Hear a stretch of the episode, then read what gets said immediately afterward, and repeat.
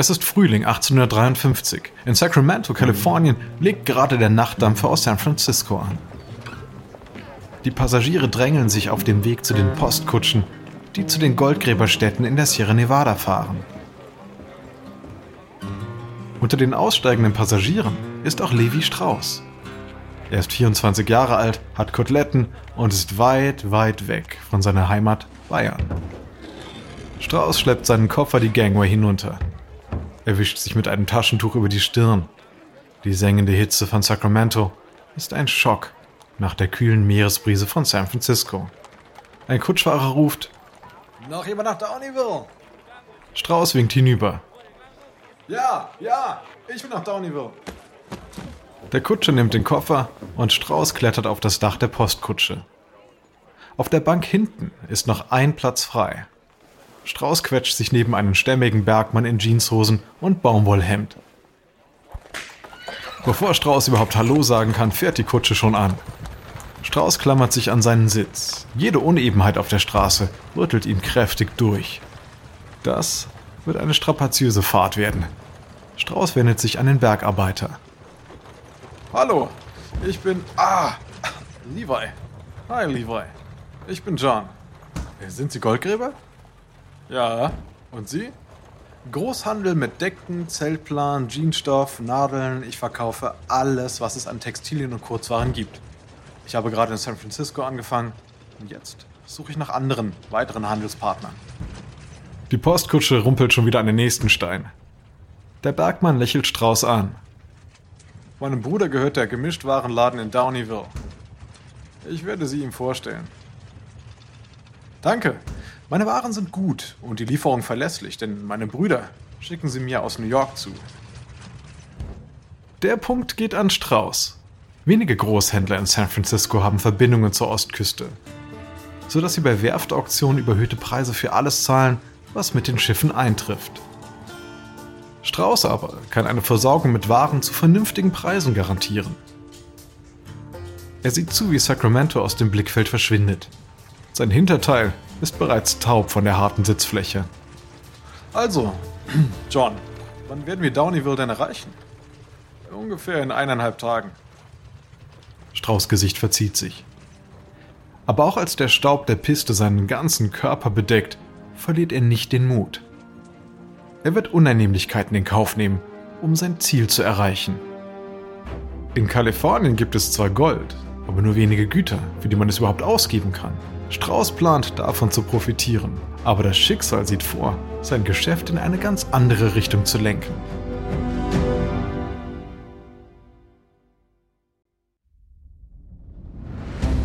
Ich bin Alexander Langer für Wandery und das ist Kampf der Unternehmen.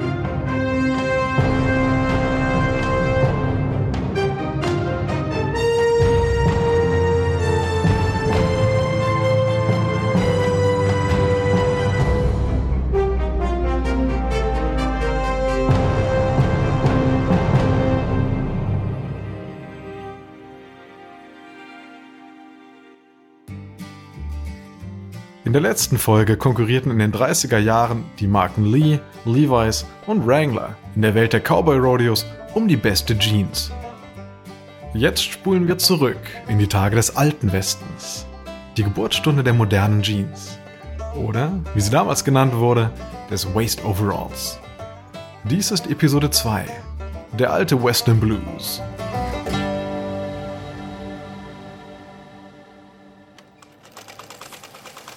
Es ist Dezember 1870 in Reno, Nevada. Jacob Davis sitzt mit gekreuzten Beinen in seiner Schneiderei und näht eine Pferdedecke aus beigem Segeltuch zusammen. Der in Riga geborene Davis kam 1854 aus dem heutigen Lettland nach Amerika. Er war auf dem gesamten Kontinent unterwegs gewesen, um etwas aus sich zu machen. Er war in New York, Maine, San Francisco und im Westen Kanadas. Er hat Kleider geschneidert, Zigarren verkauft, Bier gebraut und in Kohle investiert. Und jedes Mal Pech gehabt. Jetzt schneidert er wieder. Und er stellt in der neuen Eisenbahnstadt Reno Wagendecken, Arbeitskleidung und Zelte her. Eine Frau in einem olivfarbenen Kattunkleid betritt den Laden. Davis legt die Pferdedecke zur Seite. Guten Tag, Ma'am. Sie wünschen? Mein Mann hackt Holz, seine Hose nutzt sich schnell ab. Können Sie mir eine aus Jeansstoff nähen? Schicken Sie ihn mir zum Ausmessen her. Die Frau schaut böse. Haben Sie nicht gehört? Seine Hosen sind nur noch Lumpen. Er kann nicht aus dem Haus gehen, denn es wäre unanständig. Im Jahr 1870 ist es ein Luxus, mehr als ein Paar Hosen zu besitzen. Davis öffnet eine Schublade und holt zwei lange Schnüre heraus. Hier, messen Sie die innere Beinlänge und den Umfang. Machen Sie Knoten, um die Maße zu markieren. Wie viele Taschen soll's haben? Zwei vorne, eine hinten, aber bitte robust. Ich habe es satt, dass er so herumläuft. Dass sich die Taschen lösen, ist eine häufige Beschwerde im Jahr 1870, denn Denim mag zwar strapazierfähig sein, aber die Nähte sind nicht stark genug. Davis arbeitet an der Pferdedecke weiter. Er überlegt, wie er Taschen herstellen kann, die besser halten. Sein Blick fällt auf die kupfernen Nieten, die er in die Decke gehämmert hat. Nieten halten Pferdedecken besser zusammen als Nähte. Seine Augen weiten sich. Die Lösung liegt direkt vor seiner Nase. Wenn Nieten so stark sind, um eine Pferdedecke zusammenzuhalten, sollten sie auch für Männerhosen taugen. Doch mit der Lösung dieses Problems wird sich Davis ein anderes aufhalsen.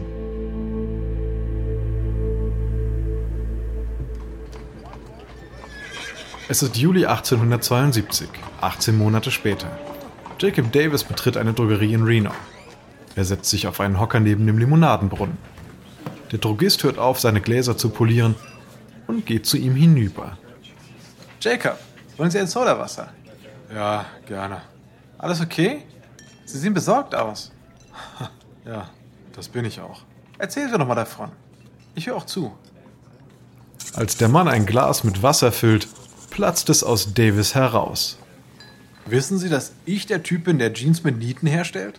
Ja, ja, immer mehr Leute tragen die, wie ich sehe. Genau das ist mein Problem. Mein großes Problem. Der Drogist schiebt das Glas über den Tresen.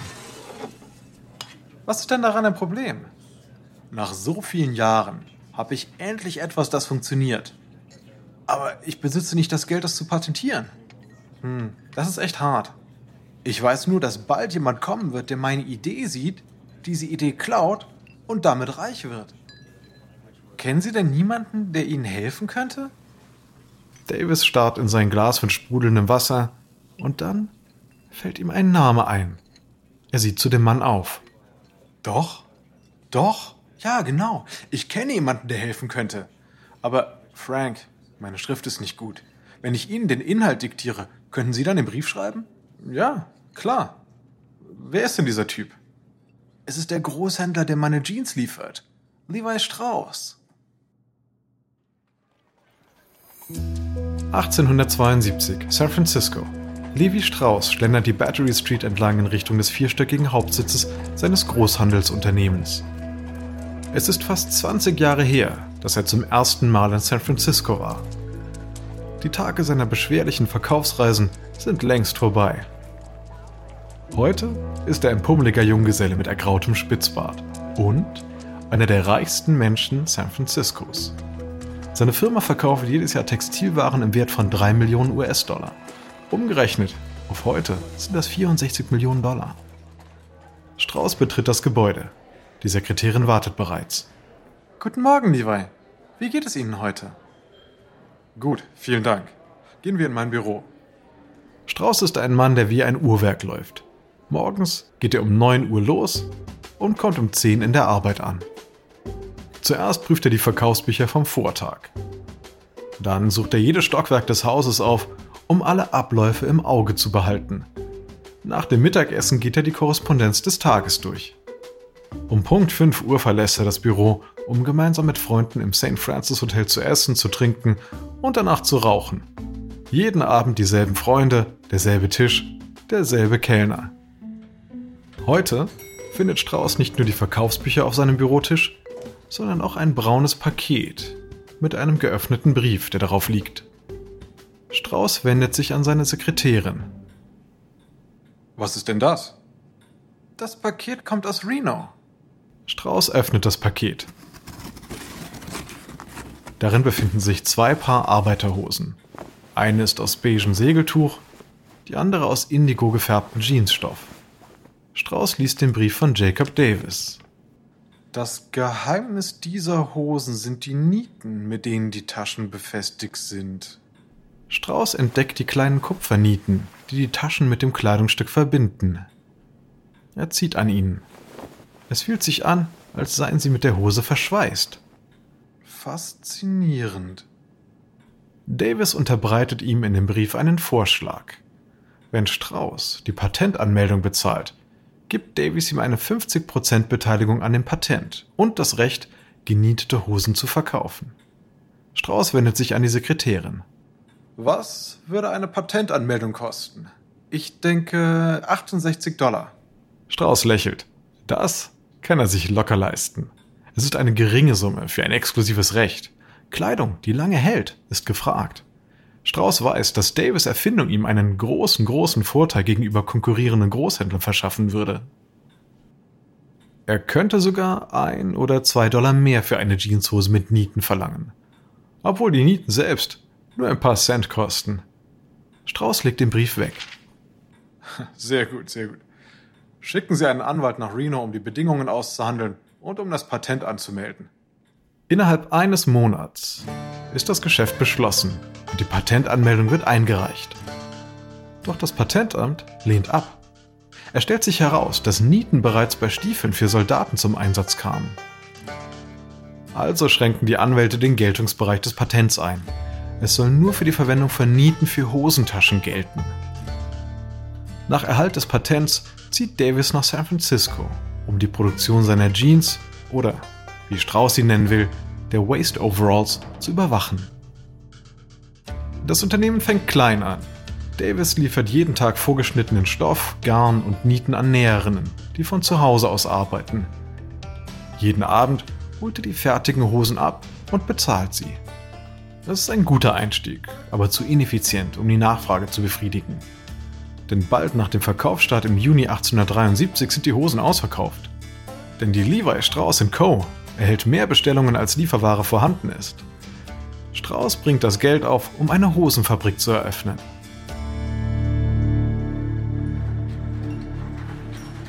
Es ist Dezember 1873.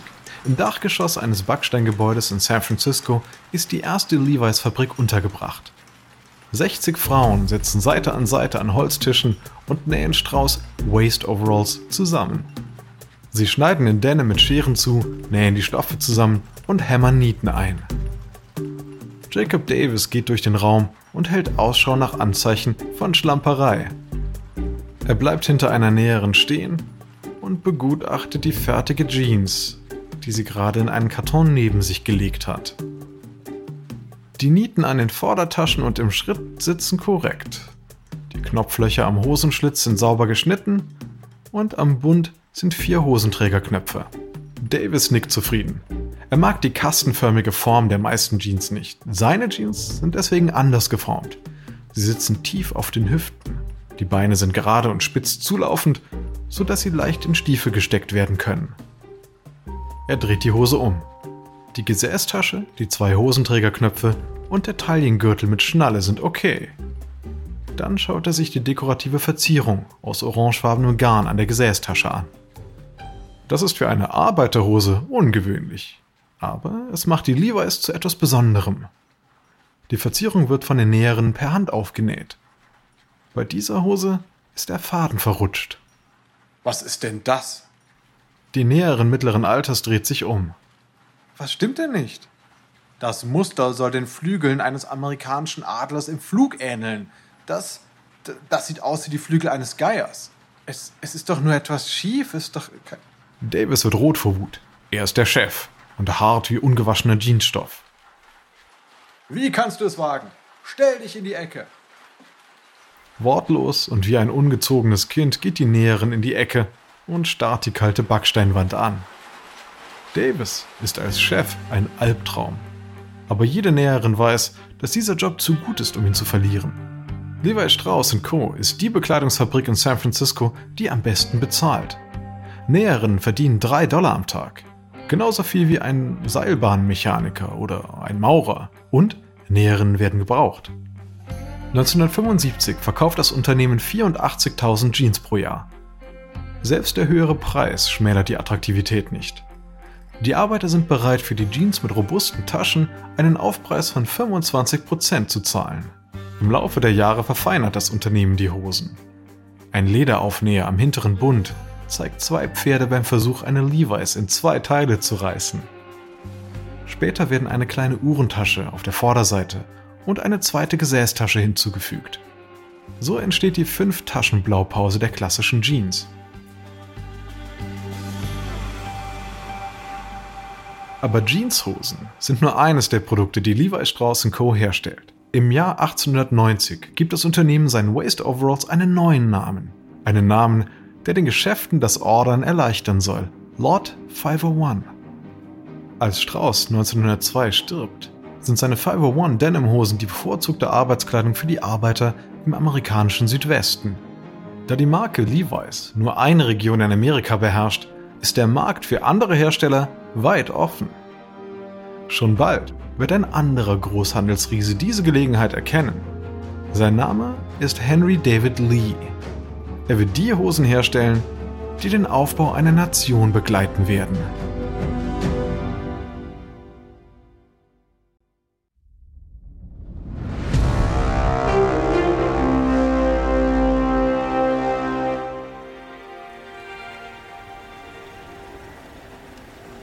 1913. Henry David Lee sitzt auf dem erhöhten Rücksitz seines offenen Autos, das der Chauffeur in Richtung Salina, Kansas lenkt. Lee ist ein 64-jähriger Geschäftsmann mit Brille und dünnem weißen Haar. Er schaut besorgt auf seine Taschenuhr. Es ist nach drei. Schaffen wir das Treffen um 4 Uhr? Lees Chauffeur wirft einen Blick nach hinten. Ja, Sir. Solange. Ah. Das Gesicht des Chauffeurs verzieht sich, als der Motor in Stottern gerät. Rauchwolken quellen unter der Haube hervor. Der Motor stirbt ab. Der Chauffeur springt mit seinem Werkzeugkasten heraus. 1913 sind Autopannen so häufig, dass die Fahrer gleichzeitig Mechaniker sind. Lee tippt ungeduldig mit den Fingern. Der Chauffeur macht sich an die Arbeit. Lee ist 64 und will keine Zeit verlieren. Sein erstes Vermögen hat er mit Immobilien gemacht. Sein zweites mit dem Vertrieb von Kerosin. Dann zog er nach Salina und profitierte vom Aufschwung der Eisenbahn, indem er einen Großhandel namens H.D. Lee Mercantile gründete. Heute werden im Mittleren Westen Kaffee, Toilettenpapier, Käse, Luftgewehre, Latzhosen und vieles, vieles mehr unter der Marke Lee verkauft. Der Chauffeur schließt die Motorhaube. So, das ist erledigt. Lee sieht die Fettflecken auf dem Hemd seines Fahrers. Haben Sie noch ein anderes Hemd dabei? Der Fahrer erschrickt. Wissen Sie, Mr. Lee, was ich eigentlich brauche, ist ein Ganzkörper-Overall. Lee runzelt die Stirn. Was meinen Sie? Etwas, das ich über meine Kleidung ziehen kann, wenn ich den Motor reparieren muss. Denn so bleiben dann meine Hose und auch das Hemd sauber. Lee lächelt. Er spürt, dass sich da eine Gelegenheit auftut. 1914 bringt Lee den Union All auf den Markt, einen Overall, der Jeanshosen und Jacken in einem einzigen Kleidungsstück vereint. Im ersten Jahr verkauft Lee nur 1400 Union Alls. Im darauffolgenden Jahr sind es 100.000 Paar. Mechaniker, Fabrikarbeiter und Landwirte haben allesamt seinen blauen Denim Overall entdeckt. Lee eröffnet überall Fabriken, macht landesweit Werbung und liefert im Ersten Weltkrieg Arbeitskleidung für die Armee. Im Jahr 1920 führt das Unternehmen sogar ein Maskottchen namens Buddy Lee ein. Eine Puppe mit großen Augen und rosigen Wangen, gekleidet in Lee-Overalls, die gut ankommt. Lee verkauft Hunderttausende dieser Puppen. Sie tragen dazu bei, dass seine Marke zu einem Begriff wird. Aber der größte Erfolgsfaktor ist Lees Technologie. Während Levi's mit jeder Verbesserung der 501 hinterherhinkt, positioniert sich Lee als Vorreiter etwa bei Jeans mit Reißverschlüssen. Das Unternehmen arbeitet mit einer Fabrik in Georgia zusammen, um den super robusten Gelt Denim für Arbeitskleidung zu entwickeln. Lee ist auch die erste Firma, die vorbehandelte Jeans anbietet, die beim ersten Waschen nicht mehr bis zu 10% einlaufen. Während Lee die neuesten Errungenschaften nutzt, läuft Levi's im Kreis.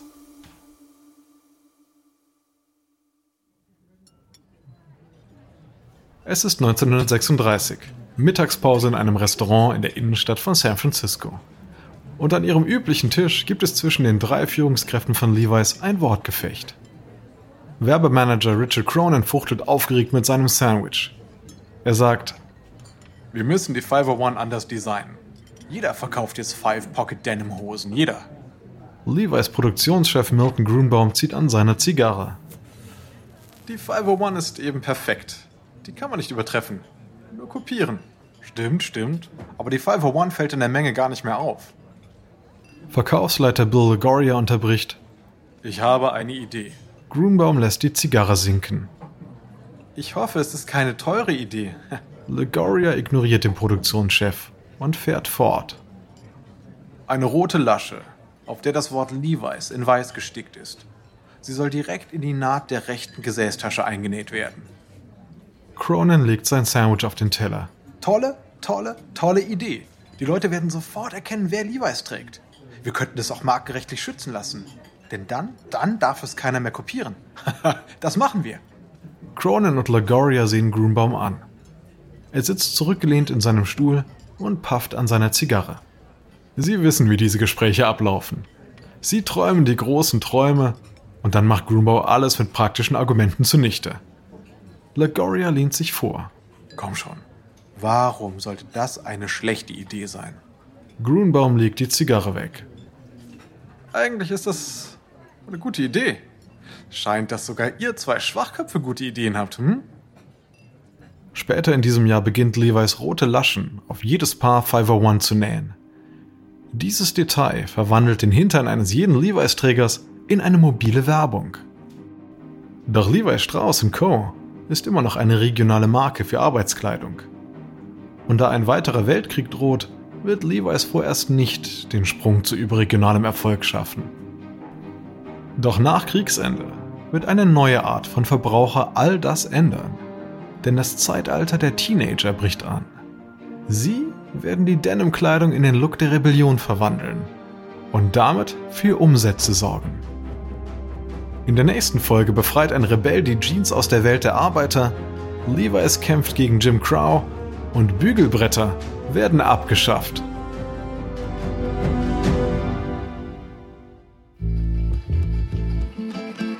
Dies ist Episode 2 von Denim Wars aus Kampf der Unternehmen von Wandery.